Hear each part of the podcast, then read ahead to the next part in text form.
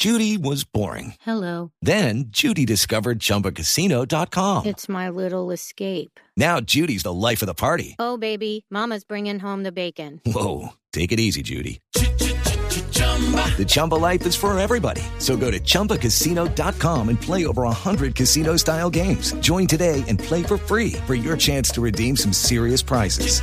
chumba ChumbaCasino.com. No purchase necessary. Void where prohibited by law. 18 plus terms and conditions apply. See website for details. Dos de la tarde, tres minutos. Aquí están las noticias. Dos de la tarde, treinta y tres minutos. Primicia de Blue Radio. La Procuraduría General acatará el fallo de la Corte Constitucional sobre la adopción para parejas del mismo sexo, sin importar cuál sea su sentido. La noticia con Simón Salazar.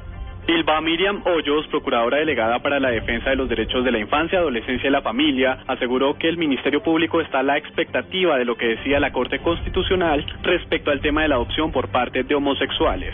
Dijo que la Procuraduría acatará el fallo del alto tribunal. Pedimos, como creo que lo están pidiendo todos los colombianos, que el fallo tenga presente la titularidad de los derechos fundamentales de los niños, el interés superior del niño y esperar conocer el fallo, que en todo caso acatará la Procuraduría respecto de lo que adopte la Corte frente al tema de la adopción en parejas homosexuales. Añadió además que la Procuraduría espera que se defienda el orden jurídico y la prevalencia de los derechos de los menores. Simón Salazar, Blue Radio.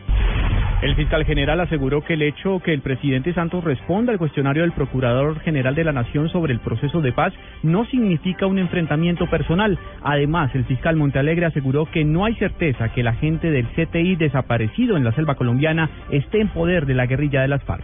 Paola Santofilio.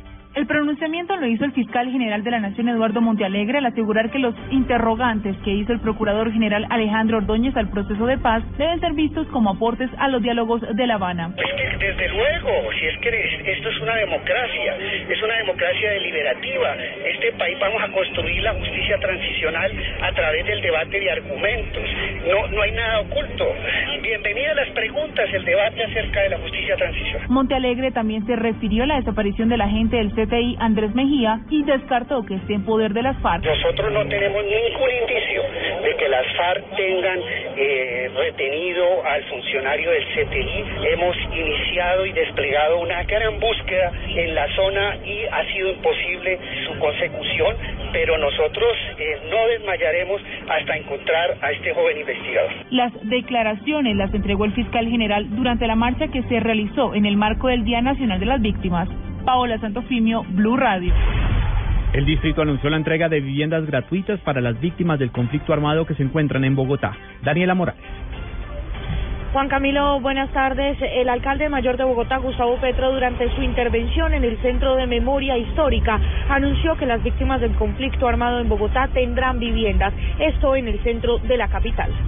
La plazoleta de la paz que estará encima de la 26 Enseguida hacia el cementerio, eh, en lotes del distrito se van a construir proyectos de vivienda de interés prioritaria que ya se están adelantando para víctimas de la violencia, viviendas para gente con escasos recursos, pero en el centro, en la 26 en Bogotá. El alcalde mayor de Bogotá aseguró que en la capital se atienden alrededor de 600 mil víctimas del conflicto armado y resaltó la labor del gobierno nacional. Daniela Morales, Blue Radio. Las Naciones Unidas advirtieron un incremento en el asesinato de líderes sociales en Colombia en el último año. Natalia Gardiazabal. Preocupado se mostró Fabricio Hoshi, el coordinador residente humanitario de la ONU, por el incremento de asesinatos contra líderes sociales, políticos y defensores de derechos humanos en el país. Afirmó que más de 25 han sido asesinados en lo que va corrido del año. Según él, casi la mitad del total de asesinados el año pasado. El número que han sido asesinados este año, hasta el 5 de abril, es 27, casi el doble de los primeros tres meses del año pasado y tenemos mucho temor ahora con la polarización que va a generar las elecciones regionales. Hochil aseguró que es necesario que estos asesinatos sean visibles para que se adopten las medidas de protección. Natalia Gardea al Blue Radio. Blue Radio presente en la séptima cumbre de las Américas que se realiza en Ciudad de Panamá. Escuche todos los detalles de este histórico encuentro con información permanente. Dos de la tarde, 37 minutos. Conectamos de inmediato con Ciudad de Panamá porque acaba de arribar el presidente de República Dominicana en el marco de, la- de su asistencia a la séptima cumbre de las Américas. Al ser cuestionado por la polémica que genera el tema de Venezuela, prefirió guardar silencio, no pronunciarse. Allí se encuentra el enviado especial Miguel Garzón. Danilo Medina, jefe de Estado dominicano, llegó acompañado de su esposa y primera dama Cándida Montilla. A su llegada al hotel donde se está realizando la cumbre empresarial de las Américas, se negó a referirse ante la controversia que genera el tema de Venezuela en la cumbre. Bueno, hay una cantidad de reuniones bilaterales con presidentes de, de, de- de la región, con representantes de organismos internacionales, con empresarios que quieren tener contacto con nosotros, pero más que nada aquí lo que hay es una enorme expectativa a nivel continental por esta cumbre, que Panamá eh, eh, en este momento efectivamente es la capital del continente americano. El presidente Medina aseguró que tiene planeados varios encuentros bilaterales, uno de ellos con el presidente panameño Juan Carlos Varela. Desde Panamá, Miguel Garzón, Blue Radio. Entre tanto, en un nuevo avance en el restablecimiento de relaciones entre los Estados Unidos y Cuba, se implementó un vuelo entre Orlando y La Habana. Juan Esteban Silva. La compañía Island Travel tendrá a partir del próximo 8 de julio un vuelo con periodicidad semanal a La Habana desde Orlando, Florida. Phil Brown, director de la Autoridad de Aviación del Área Metropolitana de Orlando, manifestó, abro comillas, con la dinámica cambiante de la relación entre Estados Unidos y Cuba, estamos encantados de ofrecer estas opciones de vuelos a los residentes de la Florida Central.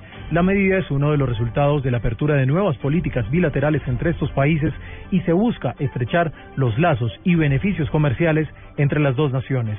Juan Esteban Silva, Blue Radio. En información de Bogotá, a esta hora se siguen produciendo las distintas concentraciones en el marco de la Marcha por la Paz. Esto ha generado problemas en el tránsito. El reporte lo tiene Daniela Morales.